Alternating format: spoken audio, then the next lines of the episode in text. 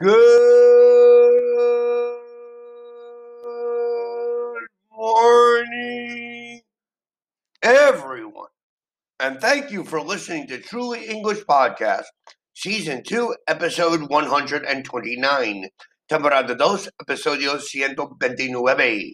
And today is the 31st day of June 2021. No, my error. Today is the first day of July 2021, July 1st, the primero día de julio 2021.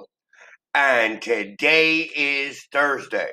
Tomorrow is Friday, and the day after tomorrow is Saturday. Today is Thursday, yesterday was Wednesday, and the day before yesterday was Tuesday. Today I am working. What are you doing today? The day before yesterday, I was also working.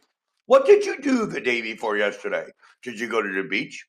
Did you have dinner with your family? The day after tomorrow, I will only work a half of a day.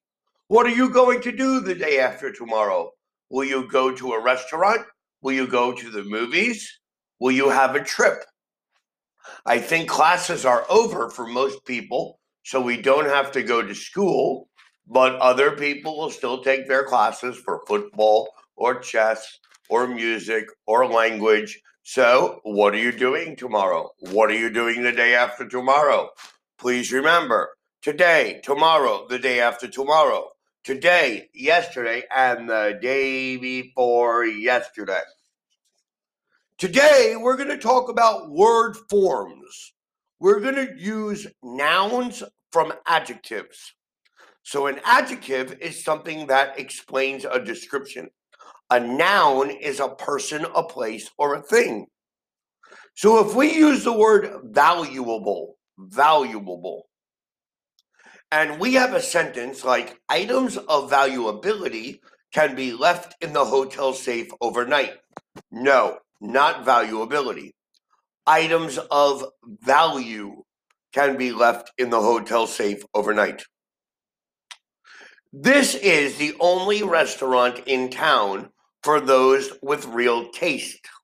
Taste, tasteful, como buen gusto. This word is correct. Tasteful, taste. Do you have a thirstiness for knowledge? Then why not enroll in our evening English courses?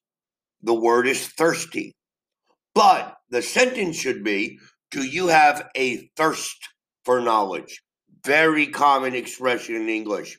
A thirst for blood, a thirst for learning, a thirst for music, a thirst for love. It's como tú quieres una cosa muchísimo. It is often said that honesty is the best policy, which is why this company has adopted it as their company motto. Motto honest, not honestly. Honesty is the best policy, not honestly. I am talking to you today honestly. Honesty is a value that we learn from our family. Honesty. It can often be a lack of confidence that prevents an employee performing well at work. Confident. The root word is confident, and this sentence is correct. A lack of confidence. Lack, inadequado, insuficiente.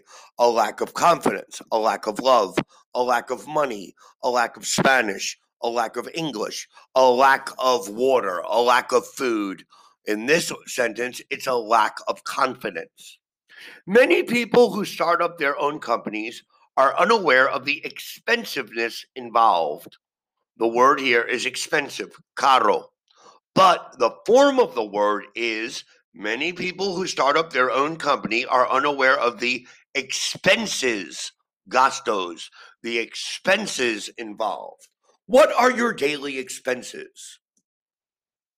What are your monthly expenses? ¿Cuál es tu gastos mensualidad? What are your gastos diario? Seniors can travel free on public transportation between 9 in the morning and 4 in the afternoon, although some restrictions apply. The root word is restricted, and restrictions is correct here. There are a few similarities between our old model and our new model. Similar. In this sentence, the word is correct. Similarities.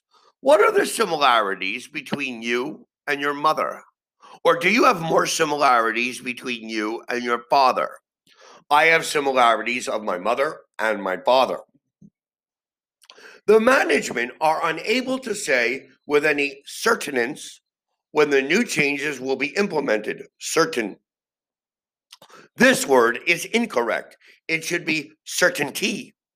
The management are unable to say with any certainty when the new changes will be implemented. I cannot tell you with any certainty what tomorrow's podcast will be about. What are you doing today? Do you know with certainty? Unnecessary absenteeism from work is costing Americans millions of dollars a year. The root word is absent, ausente. This sentence is correct. Unnecessary absenteeism from work. Please complete the form and return it at your earliest conveniency. The root word is convenient. This is incorrect. Please complete the form and return it at your earliest convenience. At your earliest convenience. That is the word. Or when it is convenient for you. When it is convenient for you. Please take your time and study these words. They are very important that you understand the forms of the words. For example, help, helped, helping, helpless, helpful, color, colored, coloring, colorful, colorless. When we learn vocabulary, we need to learn all the forms associated with that word. That is your job. That is your objective. Start studying the different forms of the word. Thank you very much for listening to Truly English Podcast by Matthew. Please remember to listen to our next episode tomorrow on Friday. Have yourself a wonderful day and a wonderful month of July. And please remember to send us your request for future episodes and or any comments to www.trulyenglish.com.mx or to our Facebook or Twitter accounts, or of course, here in Anchor Podcast. Thank you for listening and have a great day. Goodbye.